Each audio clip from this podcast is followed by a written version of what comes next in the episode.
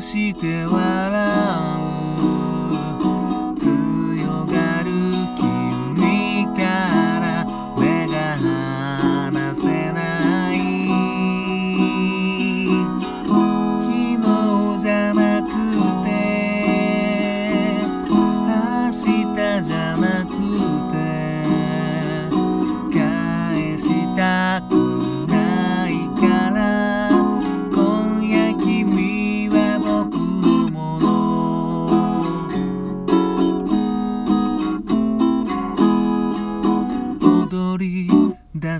街に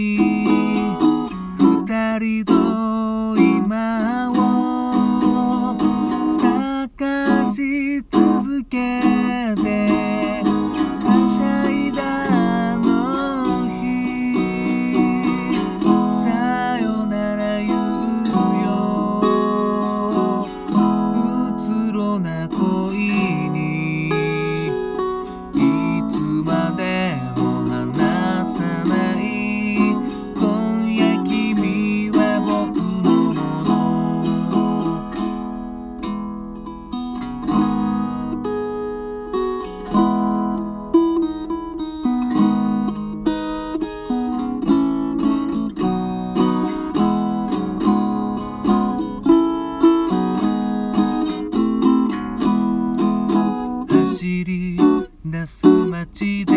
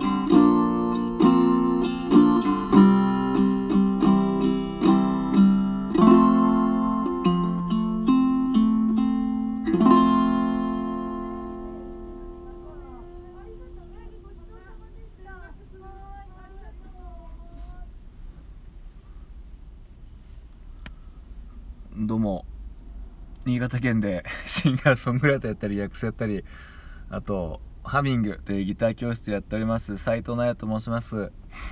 どうも聴いていただきありがとうございます。今ほど歌いましたのは大滝栄一さんで「幸せな結末」という曲でした。こちらもですねいつも聴いてくださってる方からのリクエストの中の一曲になります。リクエスト本当にありがとうございます。ありがたく歌をさせていただきました。ちょっとね急にあの曲の後半の方でですねあのまあちょっとちょっとしたお店の駐車場でやってるんですけどそのお店から出てきたですね2人お二方の貴婦人がですねあのなぜかなぜかですね僕の車の後ろでなんか井戸端会議が始まってですね。うーん とねてっきりこの近くにあるこの車かなと思ったらあの2人とも全然この車近くないっていうね、うん。まあ、ちょうど真ん中だったのかな、うん。めちゃくちゃ2つとも遠くに止めてありましたけどね。いやこの音声配信といったらですね毎回ちょっと面白珍客がですね毎回録音中に現れるんですけどもね見事に最後の方におばあちゃんたちのね別れの挨拶が 入っておりましてね幸せな結末といった感じでですね。お送りいたしました。これは何年ですかね？相当前ですね。ちょっと調べ 調べちょっと不足であれですけどあの覚えてますよ。月9ドラマのですね「ラブジェネレーション」っていうドラマの主題歌なんですよね。これは。あの木村拓哉さん主演のねあと松たか子さんですか。ねこの時代は本当ね木村拓哉さんのもう月9といったら木村拓哉みたいなねキムタクみたいな感じでしたけどもあのロングバケーションっていうやつねあの前作前作じゃねえかあのキムタクが出てた前作のロングバケーションとかねこのラブジェネレーションっていうのはもう本当にもう相当な視聴率いったんじゃないですかね。もうなんかめちゃくちゃ話題になってたんですけども僕はちょっとね前半しか見てないんですよねどっちも。ロングバケーションも。この幸せな結末じゃねえや。ラブジェネレーション略してラブジェネもですね。どうもねなんかうんまあなんかねなんでだろうな。なんかあんまり まあ興味なかったんですかね。こういうガチ恋愛ものみたいなやつね。うんしかもなんかこうキムタクさんはいつもあの結構なんかハイスペックなんですよね。あの役柄が。うん。なんかもともとできる感じですよね。多分。違ったかな。うん、だからねちょっとダメ人間の僕にはちょっと眩しすぎてですね全く共感できなかったんじゃないかなとか思ってますけど本当はどうなのかな、まあ、ただ興味なかっただけなのかな。なんかいろいろドラマ見てたとは思うんですけどやっぱちょっと結構コメディタッチのものが好きみたいでねこういうトレンディードラマみたいなのなんかそんなにちょっと興味なかったみたいです。当時の僕は。うん。どうでもいいですけどね。うん。でこの大滝栄一さんっていう方は僕ねほとんど存じ上げてないんですけどまあたまにね CM とかでも流れてますよね。であと僕山下達郎さんのラジオとか好きで聞いてるんですけどまあ結構あの盟友盟友というか仲間だったみたいでね、うん、で大滝栄一さんというとあのハッピーエンドですか。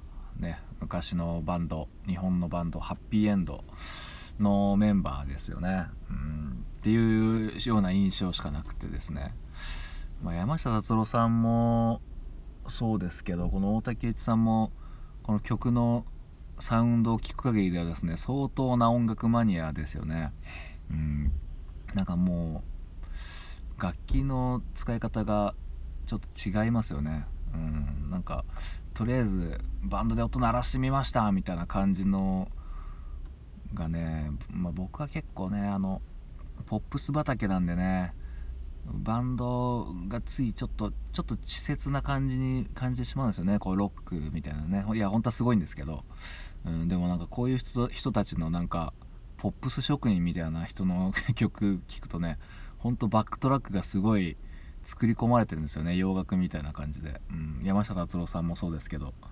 なんでねそういう後ろの音とかも聞いてみると面白いかなと思います。やっぱ僕らの世代にはないリズムとかですよね。